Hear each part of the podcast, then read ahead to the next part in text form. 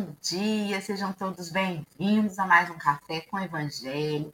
Começando a semana, né? Efetivamente. Dizem que a semana começa domingo, mas a gente põe o pé na rua mesmo, é na segunda, né? Então estamos aqui com a Viviane desde cedinho, com a Rejane em seguida, querida Sônia Vale, lá de Cabo Frio a Dei Clair também está com a gente, a Verinha, Generoso, Nelma Rocha, nossa querida Dalva Santos, a Mira Portela, olha quanta gente veio ver Ellen Lúcia nessa manhã. Patrícia Couto, bom dia, querida. Bom dia, Jorge Miyashiro. Os nossos amigos, né? Homens, eles são tímidos, assistem o café, mas olha, Quantas mulheres eu falei até que Jorge, né, falasse Brotou. aqui, bom dia, estou aí também. Vânia Rigoni, Dona Geni, estava agora mesmo falando de você, minha querida. Geisa e todos os amigos e amigas que estão com a gente, que escolheram começar a semana tomando um café com o Evangelho, porque tá bravo, tá difícil, mas com Jesus a gente vai levando. E olha aí, metade do ano já foi, nós vamos seguir com ele, sempre. Bom dia, Marcelo. Como é que você está? Ah, gente, eu estou bem. Graças a Deus, assim, bem, exercitando a minha evolução espiritual, porque a minha sinusite não me deixa, né? Mas a gente precisa compreender que isso faz parte. Eu não sei o que esse nariz cheirou na outra vida para merecer ficar assim. Então, reencarnação, ação e reação, nós não fugimos disso. O perispírito fica lá quase marcas perispirituais, e a gente não se livra de certas coisas. Então, a gente vê interessante, né, Doriane? Na encarnação da gente, a gente vê as manifestações de coisas que aparentemente são insolúveis na nossa vida, que na vida do outro se resolve com facilidade. Você fala, gente, fulano resolve isso tão rápido. Eu estou há 20 anos pelejando com esse negócio, não resolve. Perispírito lesado, marcas de equívocos, coisas que não têm resolução, lições para tirar. Né? Numa sinusite você tira uma lição. Né? E a gente vai aí fazendo aquele esforço, café com o evangelho, estudando, estudando aqui, estudando acolá. A sua casa espírita já retornou, pelo amor de Deus, volte para ela. O mundo virtual é muito bacana, mas centro espírita não funciona virtualmente, só precisa da gente lá dentro. E a gente está vendo as casas espíritas pelejando numa luta para que, que o companheiro volte. Volta para o centro espírita. Ah, eu assisto virtual, mas se você não for presencial, a casa fecha. Ela precisa Exatamente. da presença das pessoas.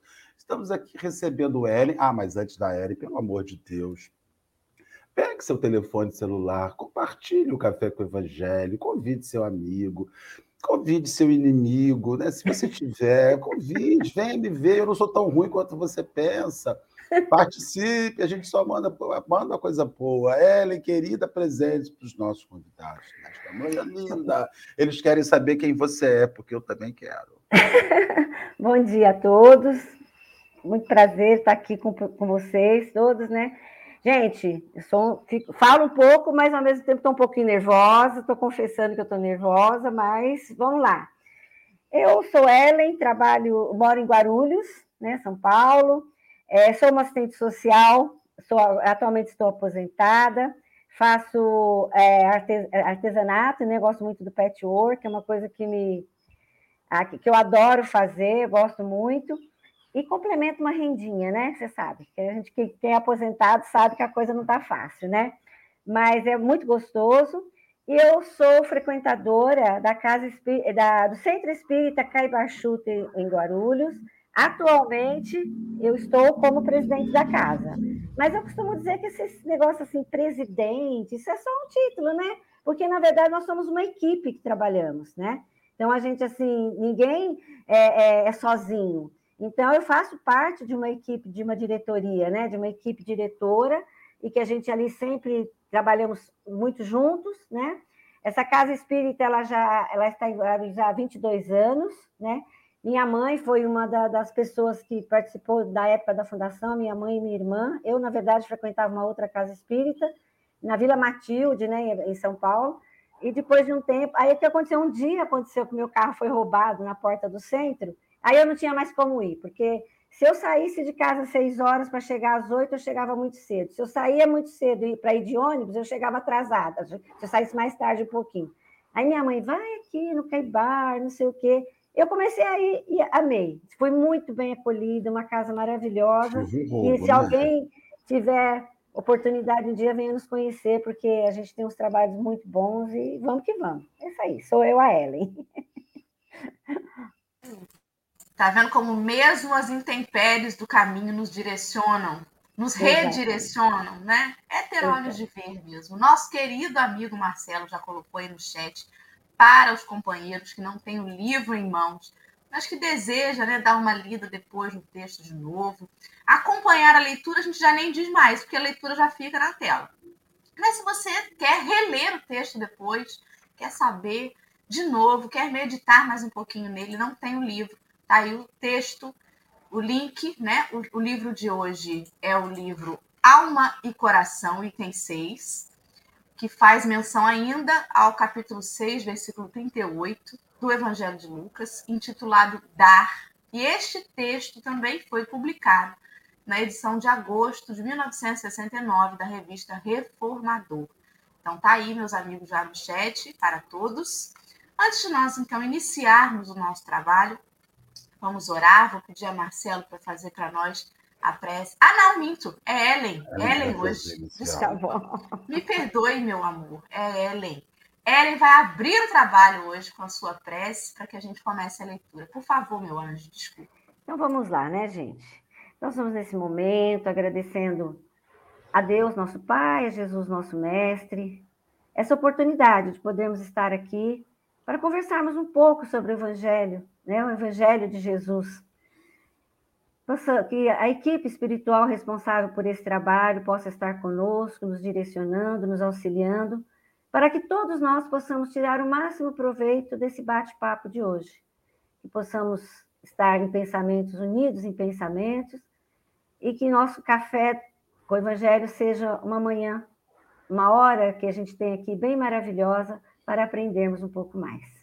Que assim seja, graças a Deus. Graças então, a Deus. E assim vai ser. Vamos Nossa. lá, vamos compartilhar.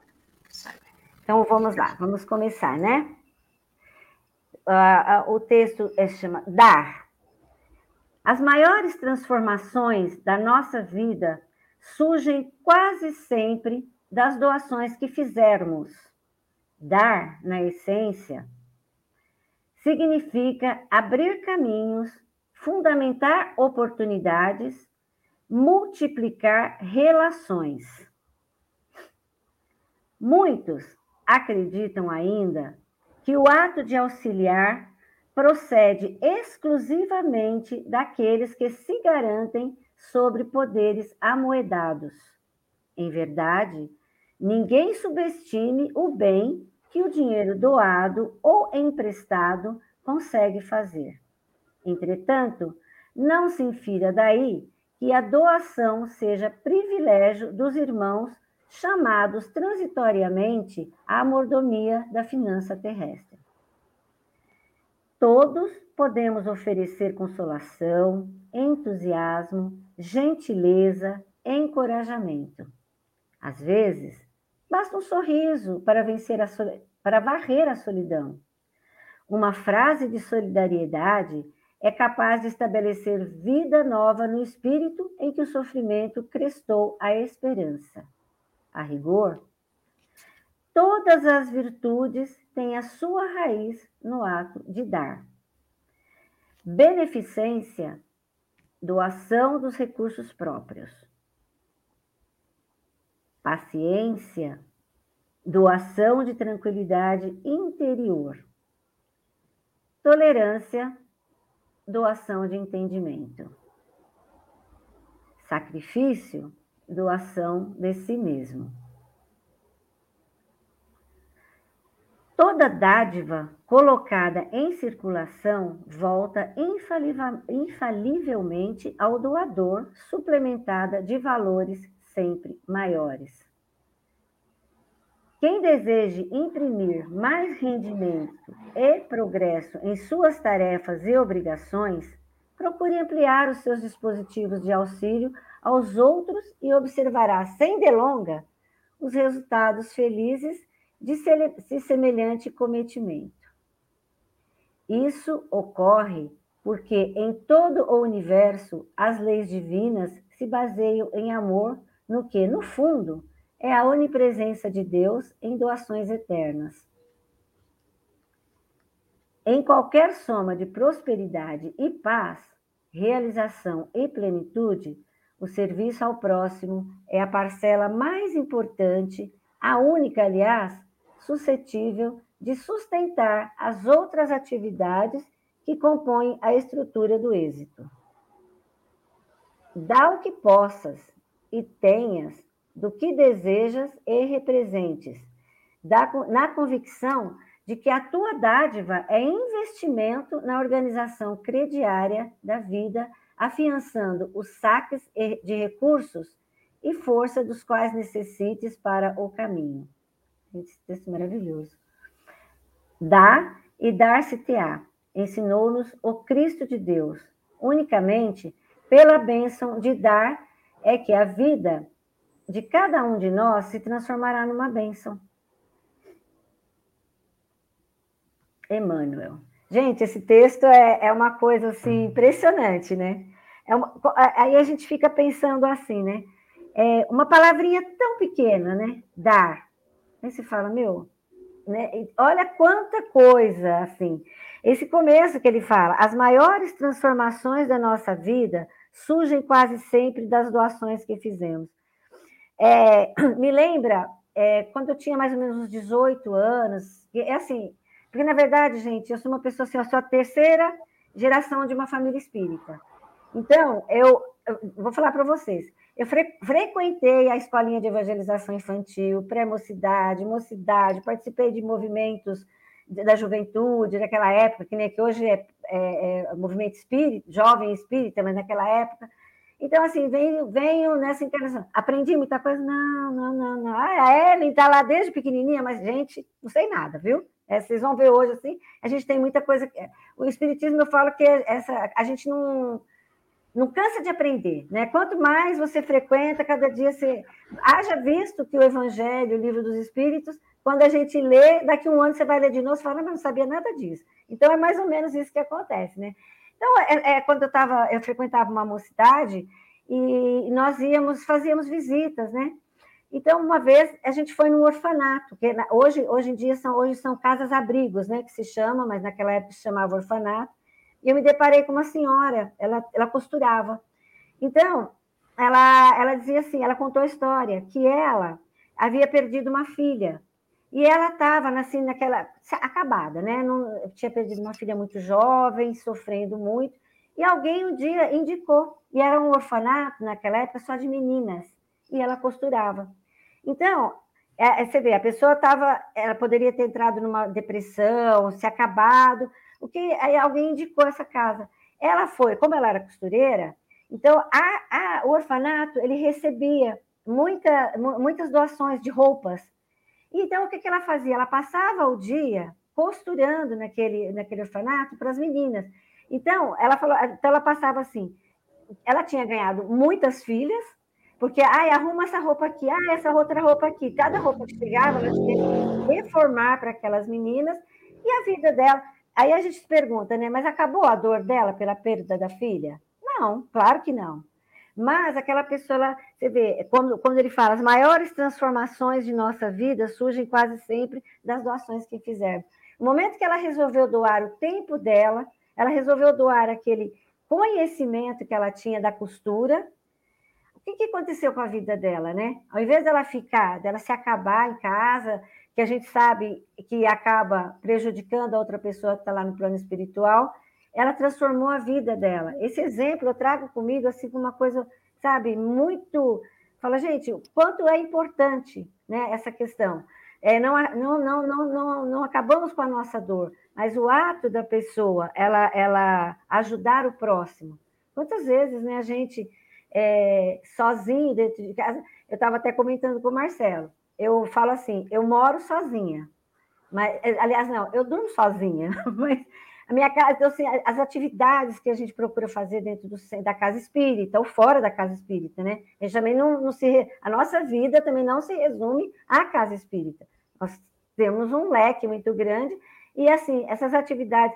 E, e quando a gente começa a fazer parte dessa coisa, assim, de fazer um trabalho, né, um trabalho voluntário, a gente começa a conversar com pessoas. Então, gente, essa questão da, da, da doação é, é uma coisa assim é, é, é, fora de série. Não sei se a, a Dora ou o Marcelo quer complementar alguma coisa nessa parte aí. Do... Dora quer. É, é eu, eu ia, eu estava refletindo ainda sobre o início do texto, Ellen. Você falou sobre a transformação que esta pessoa fez, né, ao doar-se para esse serviço. É, é muito importante a gente lembrar que tudo que a gente faz é doação nem tudo que a gente doa é bom. No sentido de nem tudo que a gente doa é, movimenta forças do bem, movimenta boas energias, né? transforma para o bem a nós e as criaturas ao redor. E uma coisa que as pessoas não sabem é que até mesmo o nada, o não fazer nada, é uma doação. Às vezes você doa indiferença isso é muito ruim, né? Tem pessoas que, que têm medo ou que ignoram ou que simplesmente não querem e não percebem que também estão doando indiferença. Tem uma questão do livro dos Espíritos, inclusive, é, meia alguma coisa, ah, 600 alguma coisa que eu não sei de cabeça, em que Kardec questiona se é, não fazer o mal é suficiente né? Se você, ah, não faço o bem, mas também não faço não mal a ninguém.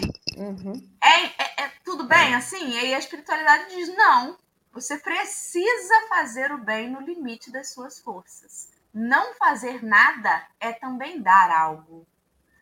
E às vezes dar a indiferença, o silêncio, o desprezo. Nossa, dar o desprezo é algo muito ruim. E às vezes a gente está tá disposto a dar isso. Então é importante a gente saber que o tempo todo a gente está dando alguma coisa.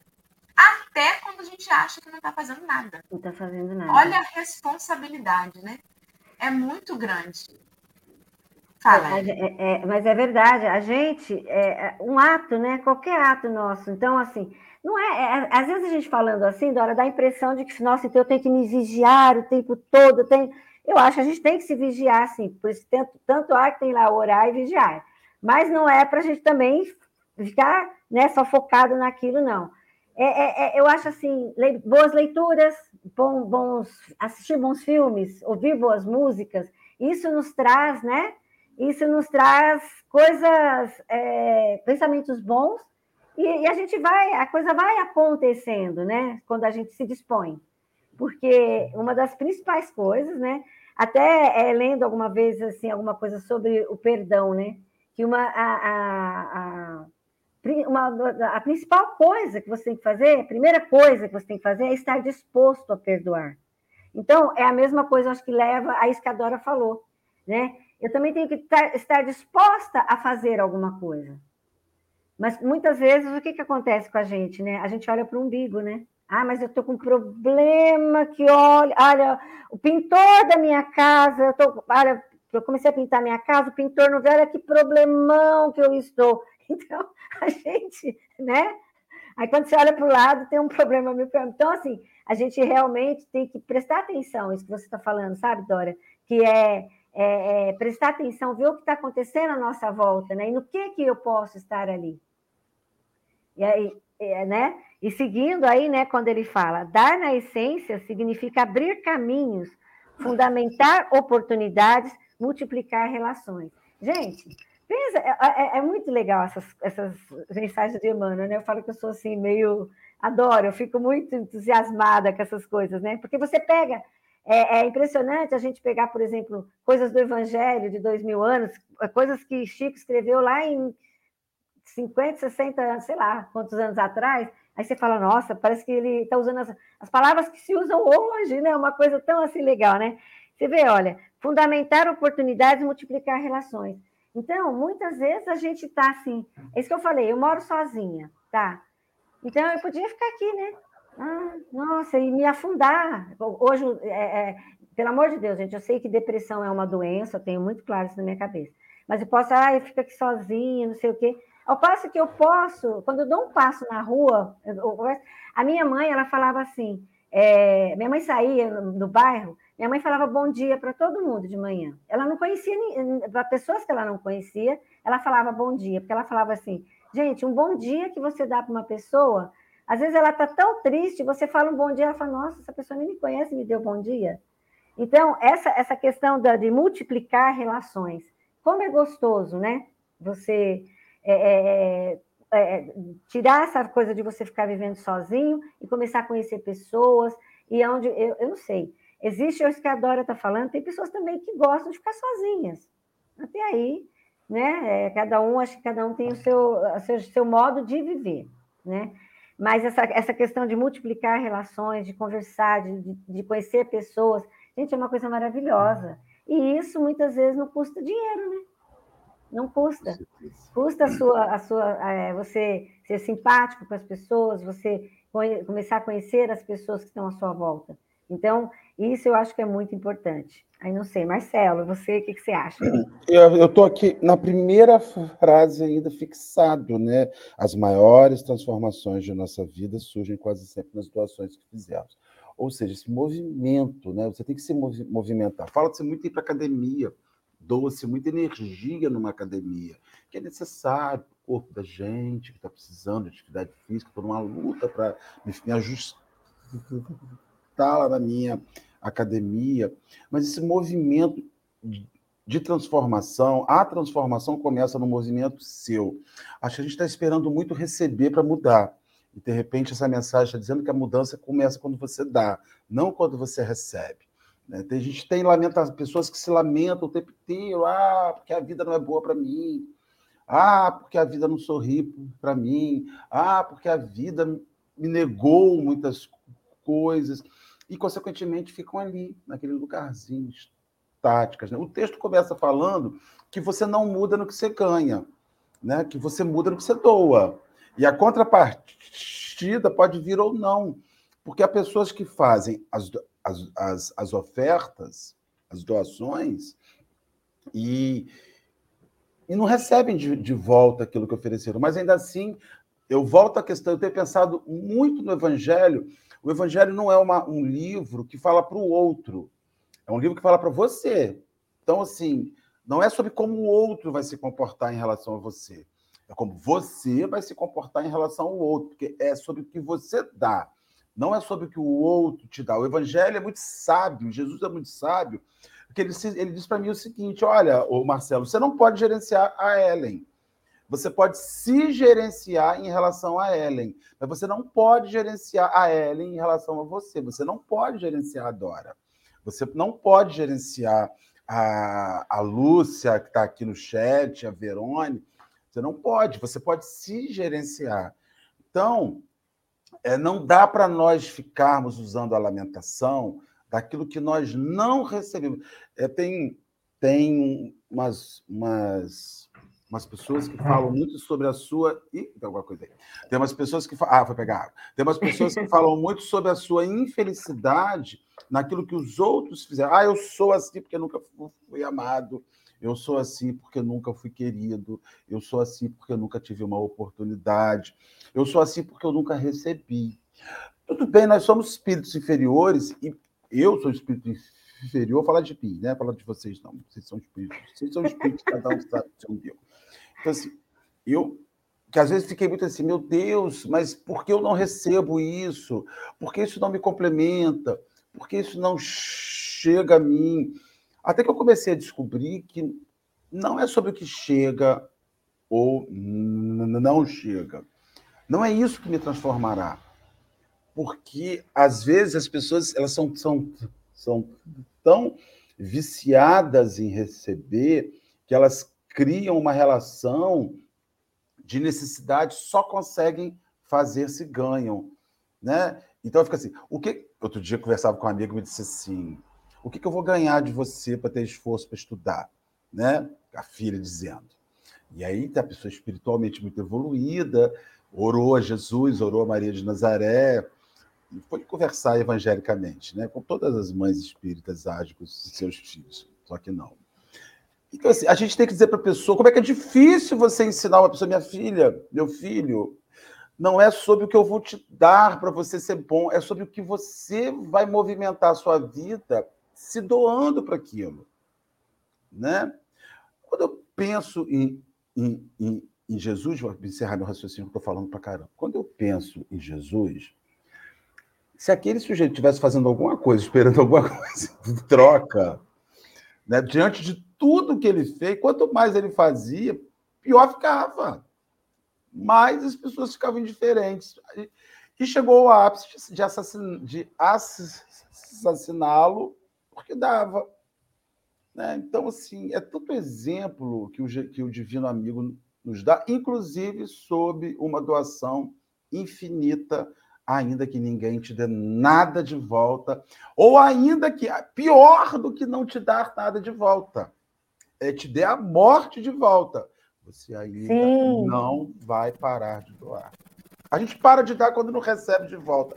Imagina se a gente recebesse agressão, violência, morte, dor é, a gente trata a espiritualidade como um amigo oculto de, de família, né? Comprei o um presente caríssimo. Você viu o que, que eu recebi no amigo Ai, oculto?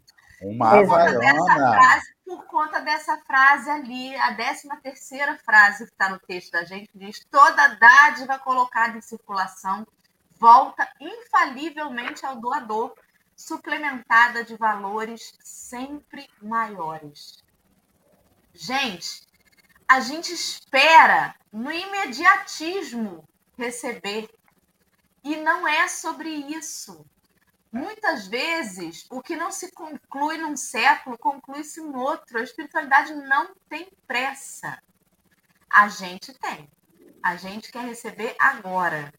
Imagina a paz de consciência daquele sujeito pôde descerrar, né, fazer a passagem para o plano espiritual com a consciência tranquila de que deu tudo que conseguiu. E a paz que não tem o sujeito que vai partir como um credor, cobrando dos outros as coisas que não recebeu. É muito diferente, né? É completamente diferente.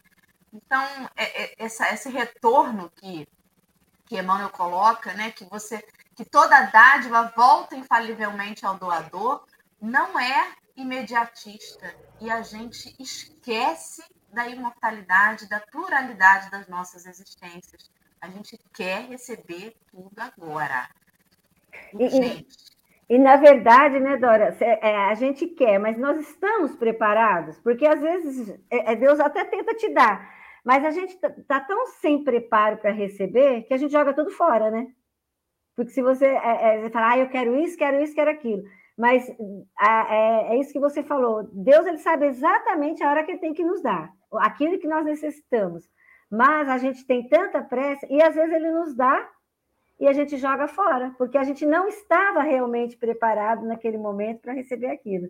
Então, a gente, essa questão do egoísmo, né, da gente achar que, né, é, é, ah, eu preciso, eu preciso, ah, e Deus nem olha para mim, né? Então, isso, isso que você está falando é, mu é, muito sério, né? Essa questão do, do receber também.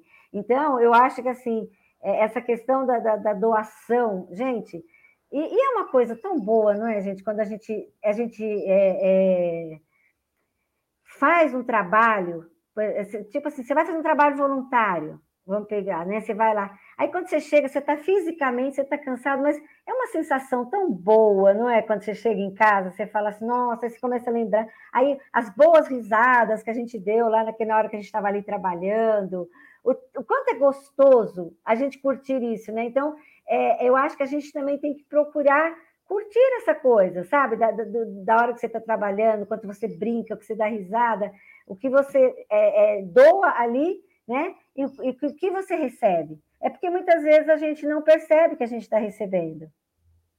A gente nem percebe, a gente está tão focado no problema que aí você falou, né? Eu quero, quero, quero. Só é, é que nem você falou assim: ah, eu, eu, dei um presente caríssimo e recebi um sabonete de presente. Mas o que, que será que eu estava precisando? O que, que eu estava precisando? Será que não era daquele sabonete naquela hora? Eu... E, é, assim, aquilo que você recebe ou aquilo que você oferta é uma lição. Acredito que a gente aprenda. Às vezes o outro te dá o que tem e o que tem não é o que você gosta, mas é o que você aprende a, a lidar com aquele negócio, né? É igual tem aquelas pessoas que fazem aniversário todo ano, a gente, a gente acredita, e a gente tem uma visão de, de, de, de doação restrita, né? E quando você vai visitar uma, uma pessoa de mais idade, um idoso, aniversaria, o que eu vou dar para aquela pessoa? Uma caixa de sabonete, alba de flores. Porque você relaciona e estar em idade um pouco mais avançada a um, uma caixa de sabonete, alma de flores, ou uma caixa de sabonete né, mascarada, um talco. Quando você começar a ganhar talco de presente, Dora, abre sua cabeça. Né? Então, assim, a gente não consegue imaginar assim. Vou, se você tem coisa, vou comprar uma bijuteria para minha avó de 80 anos, porque eu acho que ela está no lugar de ganhar sua talco. Eu não acho que a minha avó mereça ganhar aquilo que eu ofereceria à minha filha de 15 anos. Então você começa a associar a, aquilo que você vai oferecer com coisas específicas, com pessoas específicas. Então, assim, a, a, a, a mamãe sempre falou assim: pelo amor de Deus, não me dê presente para casa. Presente para casa eu compro. Meu aniversário, batom vermelho, sangue. Até hoje, minha mãe, 82 anos de idade, você der uma coisa para uso de dentro de casa, para dentro de casa eu compro. Me dê uso pessoal. Então você tem que dar para ela um perfume, um batom, uma roupa. E isso é um direito que ela não, não me dá eh, não me dá para casa não, não me dá um liquidificador, não, eu tenho horror de ganhar liquidificador. E liquidificador eu compro. Né? Mas a gente começa a oferecer ao outro não aquilo que agrada ao outro, é aquilo que a gente acha que será agradável para o outro. Então, quando uma pessoa diz assim, eu não sei presentear pessoas. Você não sabe presentear pessoas porque você não olha para a pessoa que você vai oferecer alguma coisa. Você pensa se aquilo que te, te dá prazer vai dar prazer para o outro. Então, assim, eu gosto de livros. Mas eu tenho que olhar para aquela pessoa e saber se aquela pessoa gosta de ler, às vezes ela gosta de comer, dá uma picanha para ela. Hoje é um presentão, hein, gente? Hoje uma picanha gorda, bacana, é um presentão. Estamos aceitando, a temporada de presentes de picanha aberta. Então, assim, eu acho que até naquilo que a gente oferece para as pessoas, a gente é orgulhoso até no dar, sabe, o, o, o, Dora. E você fica magoado, ressentido, quando você dá uma coisa que para você é caríssima no seu coração, e o outro fala: ah, tá. Vou te dar aqui um. Ah, eu vou te dar 250 gramas de manteiga clarificada. Porque manteiga é gordura. Se você clarifica uma manteiga e tira gordura, sobrou nada. Sobrou soro de leite ali. Então, ah, isso é muito bom. Gosto. Ah, mas aprende agora. Então, assim, Acho que a gente tem que oferecer ao outro aquilo que diz respeito ao outro, sabe? Quando, principalmente quando é material. E quando diz respeito à alma, a gente vai tentar dar o melhor da gente para o outro, inclusive a arte de aprender a dizer, ele não gostou e está tudo bem, né? Ô Marcelo, eu queria pegar o gancho do que você está falando e eu vou levar isso para um outro lado. Eu vou levar isso para um lado, é, por exemplo, quando a gente está fazendo um trabalho lá na Casa Espírita, com, eu, gente, nossa casa a gente trabalha com famílias. E eu sou assistente social, trabalhei 31 anos na prefeitura aqui em Guarulhos e trabalhava no CRAS, trabalhando com essas famílias, né, com as famílias é, em, em, situação de vulnerabilidade, em situação de extrema pobreza.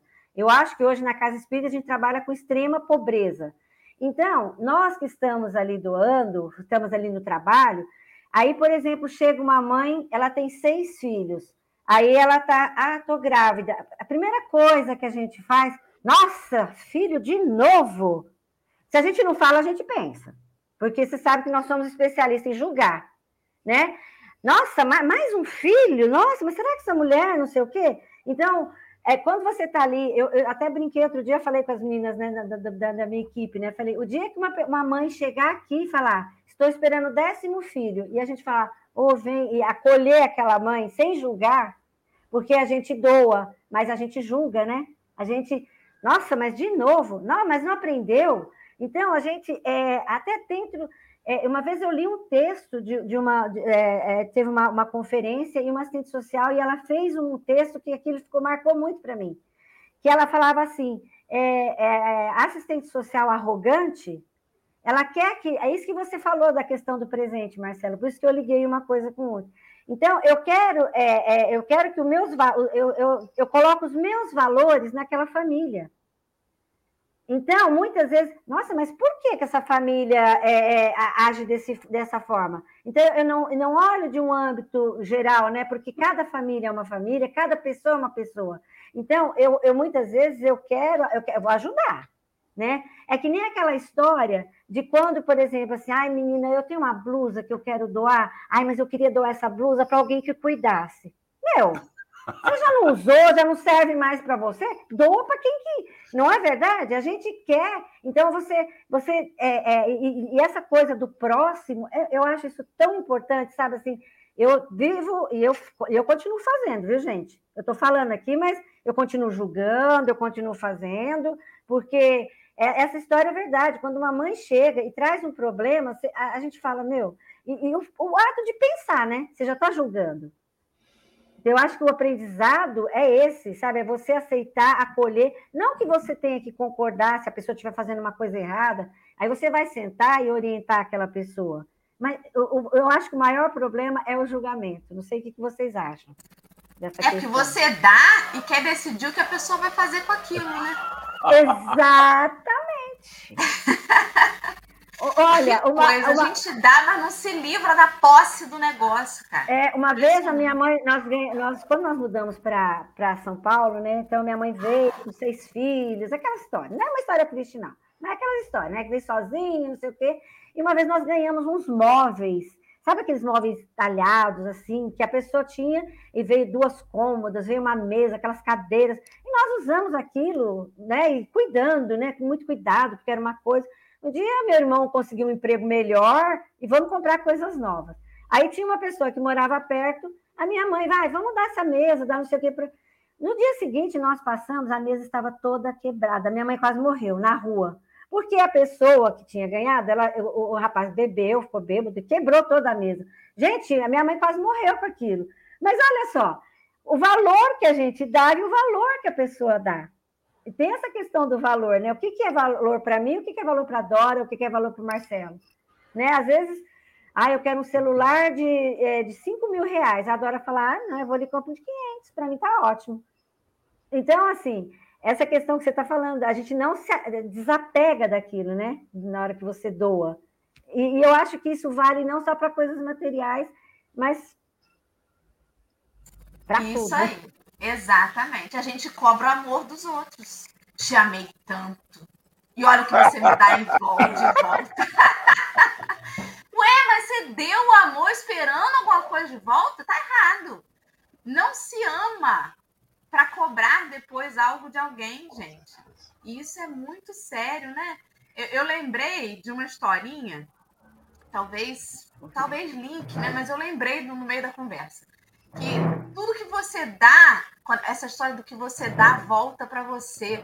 E volta, às vezes, sem você nem se dar conta, sem você nem saber. Teve, tem uma história de uma senhora que fazia uns bolinhos, né? E colocava na janela para esfriar os bolinhos. E aí, essa senhora era uma senhora muito amargurada, porque ela tinha um filho que tinha problemas psíquicos e que uma, uma certa feita ele saiu e não voltou mais para casa. E ela procurou muito por esse filho e nunca encontrou esse filho. E aí, é, ela botava os bolinhos na janela e um morador de rua passou, sentiu o cheirinho e pegou o bolinho.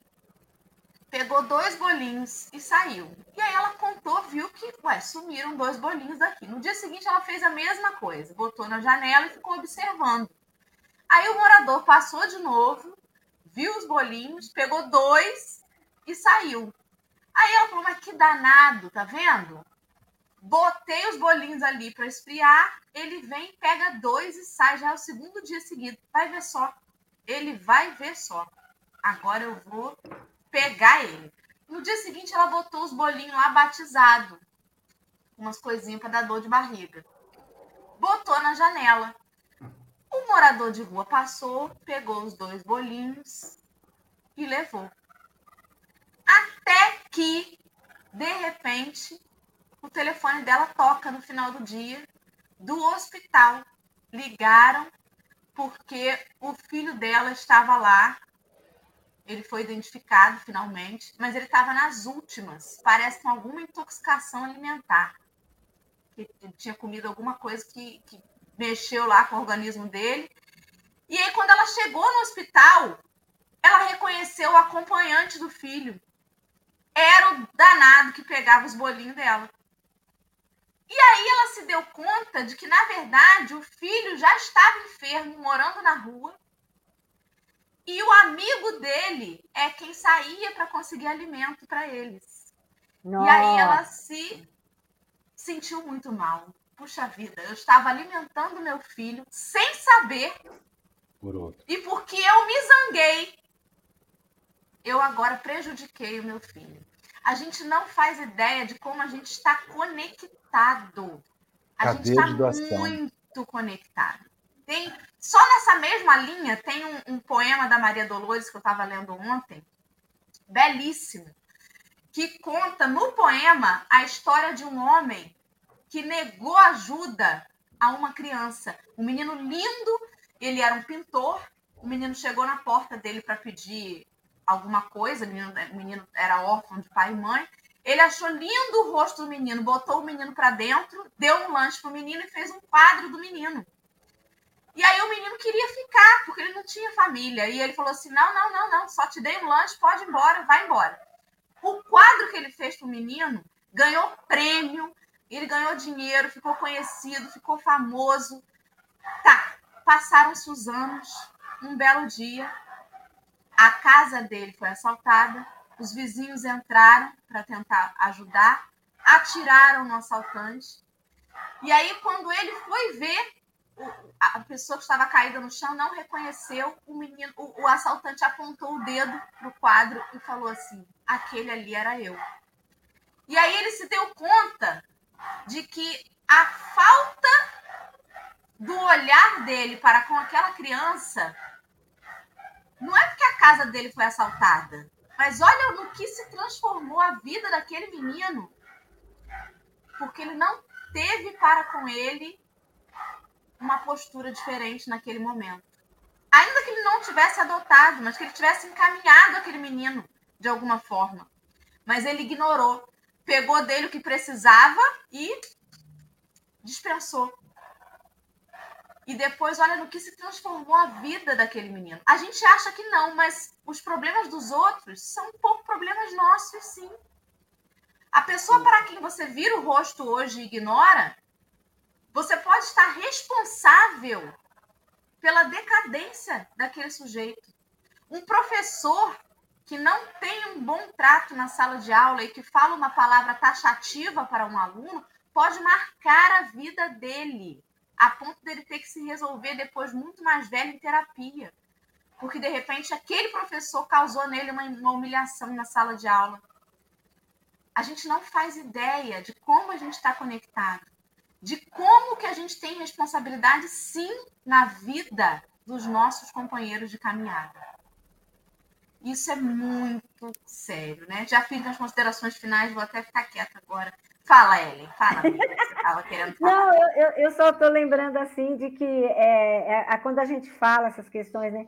É, a gente sempre é, é, a gente aprende que sempre volta o mesmo grupo, né? A, que, a questão, por exemplo, é, essa história do pintor, né? Que, que, que relação ele teria em outras vidas com esse garoto para ele vir bater na porta dele e talvez é, ele perdeu essa oportunidade, é o que você está dizendo, um professor com um aluno. Então, a gente, é, com certeza, tivemos alguma relação no passado com, essa, com esse grupo que nós estamos hoje, né? E, e aí, aí, aí que eu acho que entra, Dora, o que você está falando da nossa responsabilidade. Ninguém bate na sua porta, de repente, é, simplesmente por acaso. Né? Então, eu acho que é, é uma, é uma coisa para nós é, é, pensarmos, né? Quando a gente está ajudando. Por que será que eu que estou lá naquele, naquele grupo trabalhando, aí vem aquela, aquela, aquela mãe, que vem aquele filho, aquela coisa assim, essas histórias. Por que, que isso vem a mim? Né? E, e, e pegando esse coisa de que voltam sempre os mesmos grupos, que às vezes você fala, essa pessoa não tem nada a ver comigo, mas um dia já teve. Então, é, é, é prestar, eu acho que essa é a questão de prestar atenção no que está acontecendo à minha volta, né? É, que é o vigiar, e aí talvez, né? Orar e vigiar, que é você prestar atenção no que está acontecendo à sua volta, por que será que eu isso. É, é, assim, eu acho que a gente não tem que ficar assim, sabe, obcecado por aquilo. Não, eu tenho que ajudar, eu tenho. Não é isso. Eu acho que é uma vida normal. Só que quando acontecem algumas coisas, nós temos que prestar atenção que oportunidade é essa, né? O que, que Deus está me mostrando com isso? Onde é que eu posso ajudar? O que, que eu posso fazer? Porque eu sempre brinco, né? Eu falo, porque eu falo assim, gente, se Deus me deu, por exemplo, eu tenho dois filhos, né? Um casal, é, saudáveis, graças a Deus, inteligentes, dois netos. Eu falo que os filhos são lindos, os netos são maravilhosos, né? Porque você sabe que neto é. Então, aí, mas eu falo assim, então, se Deus me deu isso, eu, tenho, eu, eu me sinto, sabe, assim, parece que eu, isso é uma coisa minha, eu me sinto meio obrigada, eu tenho que fazer alguma coisa por alguém.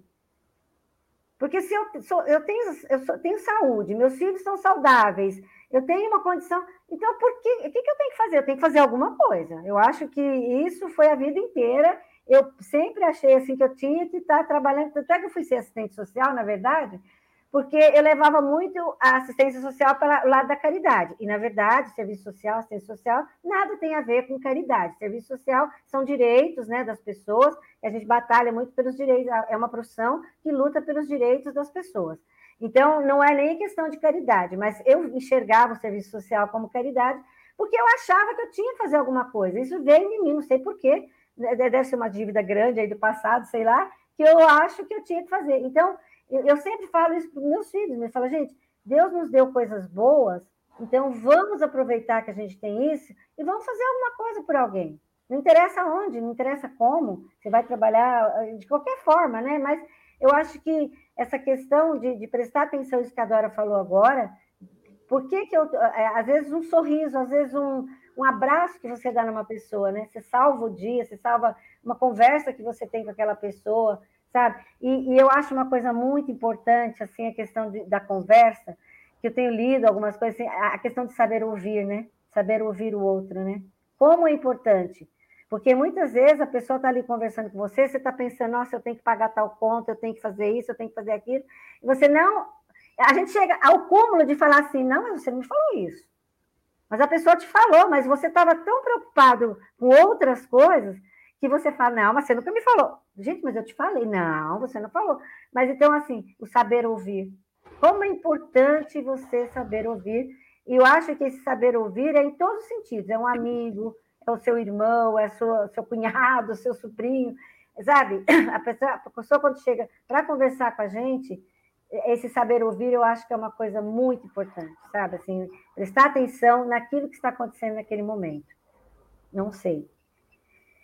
Eu, é, que eu vejo, sim, também a gente tem uma ilusão que as coisas na vida elas são de graça, né? Ter uma família organizada é de graça, que ter um emprego legal é de graça, que ter uma saúde física de, ah, é de graça, são benesses de Deus. E a gente vai aprendendo, no antepenúltimo parágrafo, já fechando o texto, ele diz assim: oferece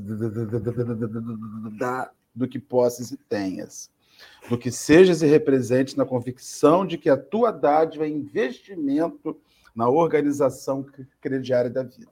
Então, tudo que nós recebemos é, é, é retorno daquilo que de alguma maneira a gente vai oferecendo. Então, nada é de graça. O ser humano precisa parar de acreditar que o Senhor dá de graça. Dá de graça no sentido assim, não toma, porque eu gostei de você. Então você não precisa fazer nada. Eu gostei de você, Dora. Toma, vou te dar porque eu gostei. Fui com sua cara. E não é sobre isso, é sobre justiça e mérito, meritocracia. Você precisa compreender que quando a gente ajuda uma pessoa, a gente está falando aqui, ah, o serviço voluntário é bacana, nos deixa felizes, mas é uma exigência da vida. É, você faz voluntariamente, entre aspas, o que a vida te exige que você faça para que o mundo funcione melhor o mundo não funcionará melhor só porque o CRAS que a Ellen trabalhou tinha um trabalho bacana. O mundo funcionará joia porque aquele CRAS tinha um trabalho bacana e porque as pessoas vizinhas e porque as pessoas daquele entorno também doavam a sua parte. É uma exigência para esse mundo sabe? Esse mundo melhor. Então, assim, eu, a gente escuta às vezes pessoas reclamando da vida, reclamando da, so, da sociedade, sem se perguntar de fato que eles oferecem. Aí eles ficam assim, mas eu pago os meus impostos. Mas o mundo não é feito só dos, do pagamento dos seus impostos. O mundo é feito daquilo que você dá além. É o que você dá além que transforma sabe? É, é o que você oferece além, não é só o que você dá na medida, é o que uhum. você dá além, é o doador sem fim, é aquele sujeito que está ali sempre disponível. Eu não sou esse sujeito, mas eu sei que esse sujeito é o que diferencia no mundo. Exatamente. É ele que faz a grande diferença. É ele que é o agente de transformação, sabe? E acredito que isso, a maternidade, ela é, a, ela tenha muito disso. A, por isso que a, maternidade é tão chamada como um ato de amor sublime, porque ela está sempre ali. É difícil você encontrar uma mãe que não está ali para os seus filhos. Né? Eu chego na casa da minha mãe até hoje, até hoje, 53 anos de vida, ela com 82, quando eu piso, ela assim, tem sorvete no congelador. Eu falo, criatura, precisa emagrecer. Não, só estou te falando que tem sorvete lá, tem aquele que você gosta. Há 52 anos eu escuto, 53 anos, tem café. Sabe, eu não pedi nada, mas ela já, eu já chego com uma doação. Exatamente. Me, me, me, me, precisando de dinheiro, né? Sempre falo que estou. Então, assim, com 53 anos de idade, dá sai com 50 conto da casa dela com frequência. Tá então, assim, mas eu, aquilo é natural, aquilo brota de uma alma que está. Ela é assim para o mundo inteiro? Não é. Mas se exercita com o filho. Eu acho que a maternidade ela é esse grande exercício de. Me lembro quando eu tinha sete anos de idade, eu sempre tive uma bronquite muito chata quando era menino. Então, eu me lembro de chá preto com biscoito creme crack com manteiga. Porque a bronquite em mim me, me, me forçava a dormir sentado na cama.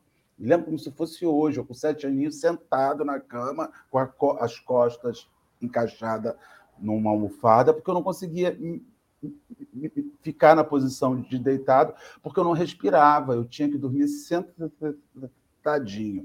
E a mamãe se sentava perto de mim com uma xícara de chá preto, biscoito creme. Come, meu filho, come isso aqui que vai... isso é remédio.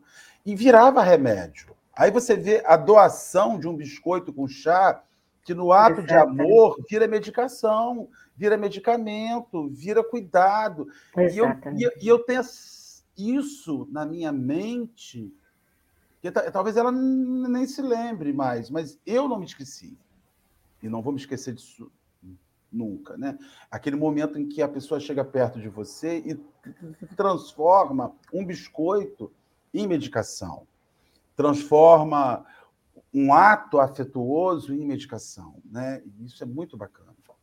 Mas eu acho, Marcelo, é, é, é, entra aí aquilo que a gente falou, essa questão de quando você está fazendo um trabalho voluntário, o olhar que você dá para aquela pessoa, um abraço que às vezes você dá naquela pessoa, ele vale muito mais. Às vezes, é, às vezes acontece, já aconteceu várias vezes, de uma pessoa, por exemplo, vir pedir uma cesta básica, mas na verdade ela nem está precisando daquela cesta básica. Mas o fato de dela receber aquela coisa, assim, alguém lembrou de mim e me doou alguma coisa, aquilo para aquela pessoa faz um bem tão grande que muitas vezes não é o bem material. É o fato dela se sentir assim valorizada porque, nossa, olha, eu ganhei alguma coisa de, de alguém. Então a gente tem que pensar muito nisso. Por isso que fala essa questão da esmola, né? A questão da esmola de, de é, a pessoa, você simplesmente jogar lá, ah, tossa aqui para você o dinheiro. Ah, vai lá e resolve. E às vezes nem é isso, às vezes o que aquela pessoa ela precisa é ser ouvida, ser olhada, né? E é aquilo que eu falei, que a minha mãe falava, ela saía assim, ela ia, ia no açougue, aí às vezes eu ia com ela, mas você fica dando bom dia para todo mundo? Ah, mas qual o problema? Bom dia. E, e às vezes aquela pessoa que passou, ela estava precisando tanto de um bom dia, falava, nossa, alguém me enxergou, não é?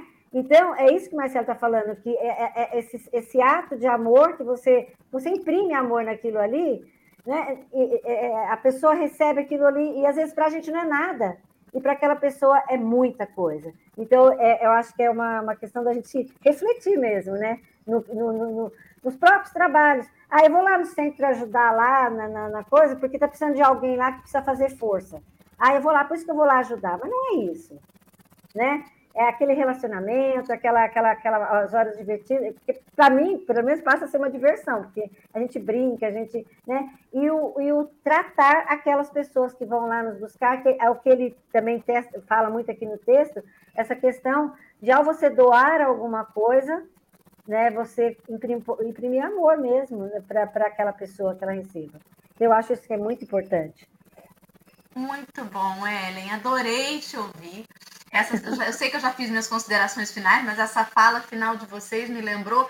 Né, espírita é uma raça muito vaidosa, né? Espírita tem um medo de elogio, né? De palma, não bate palma, não, porque senão vai enaltecer o palestrante, ele vai ficar vaidoso. Gente, se ele é vaidoso, ele vai continuar vaidoso. Um espelho que você bote no banheiro do centro, ele vai olhar e vai dizer: Eu sou o máximo. Exato. Elogie as pessoas, né? Eu acho que além do, do bom dia, um elogio às vezes faz tanta diferença, né? Nossa, mas você tá bonito hoje. Ou então, é, é o reforço positivo. Criança funciona muito assim. Apesar da gente só apontar o defeito, né? Come direito, mastiga de boca fechada, não sei o quê. O reforço positivo é o que enaltece. Pega a qualidade. Fulano tem mil defeitos, mas tem uma qualidade. Elogia essa qualidade. Foca nisso, né? Elogie, gente. Elogie as pessoas. Mãe, esse arroz com feijão seu hoje tá ótimo. Às vezes tá igual todo dia, mas talvez ela tenha feito, coitado, cansada na correria. Aí você elogiou. Aí, tá vendo? Valeu a pena eu ter me esforçado para fazer um arroz fresquinho. Eles repararam. Gente, pra gente que cozinha faz uma diferença. Eu sou uma pessoa vaidosíssima. Eu fico esperando elogio aí, gente. Tá bom comigo? E aí, gente? o que, que vocês acharam? E quando a pessoa olha para você e faz assim, ó. Tá esperando, é?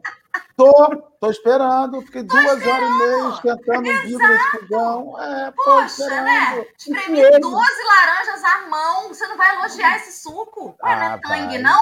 Tangue, gente. É. Eu espremi a laranja. Né? É verdade, é muito é real isso. Gente, elogie mais. Vamos elogiar, vamos falar coisas boas para as pessoas, né? Marcelinho, querido, você pode fazer para gente, por Vamos favor, fazer a oração. Final? Mas antes de fazer a prece final, eu quero falar de uma amiga que está aniversariando hoje, minha querida amiga Clarice, comemora mais uma primavera. Essa amiga que, em meio às suas lutas mais difíceis, começou a dar. Então, a, a Clarice, essa amiga que eu conheci com 13 anos de idade, tenho 40 de vida, conheci a Clarice com 13 anos de idade. Há 40 anos nós nos conhecemos. E é um exemplo de pessoa que, na sua hora mais difícil da vida, ela começou a distribuir. Então, assim, é possível nós distribuirmos até quando as coisas ficam cinzentas, até quando as coisas ficam sombrias. E, e aí, nessa hora que você. Talvez seja essa hora que a, a, a doação salve sua vida. A doação não vai salvar a sua vida nos seus dias luminosos. A doação vai salvar a sua, sua vida, vai salvar a minha vida nos dias de sombra, nos dias que a luta fica mais difícil. Então, nós vamos agradecer muito pela vida da Clarice, pela vida de todas as pessoas que estão aqui, pelas nossas vidas, que são maravilhosas. Nossas vidas são sensacionais pela Ellen, por todos os companheiros que nos assistem e que nos assistirão posteriormente. Jesus, divino amigo, nesta hora em que estamos aqui reunidos, encerrando essa conversa, falando do seu evangelho, falando do olhar do Espírito Emmanuel sobre o seu evangelho, deste olhar tão atual, deste olhar tão século 21, 22, 23, 24, olhar século 30, este olhar infindo que não mudará nunca e que ficará sempre nos dizendo dos dias de hoje, dos dias da nossa vida. Divino amigo, nós queremos te agradecer pela oportunidade que temos em dar. E mais ainda, Senhor, queremos te pedir, nos ensine a receber. Ah, Jesus, como é difícil para um orgulhoso receber. Como é difícil para um orgulhoso aceitar. Como é difícil para um orgulhoso esboçar um sorriso diante das suas lutas e alguém te oferecendo. Aceita aqui, Marcial. Como é difícil. Mas é essa a nossa luta. Nós hoje aqui viemos falar sobre oferecer, mas também estamos te pedindo, Senhor, ensina-nos também a receber. Quando a vida sorri para a gente, nos dias de luta, que a gente consiga receber. Que o Senhor nos guarde, nos abençoe, nos envolva, nos ilumine, oriente a cada um de nós, abençoe, adora, abençoe a Ellen, a nós todos que aqui nos achamos, aos nossos companheiros do chat. Fique conosco, Senhor, hoje e sempre que nós te pedimos, na graça de Deus. Tchau, meu povo. Até amanhã tem mais café. Beijos. Obrigada, Ellen. Obrigada Tchau, queridos. Tchau, Tchau, gente.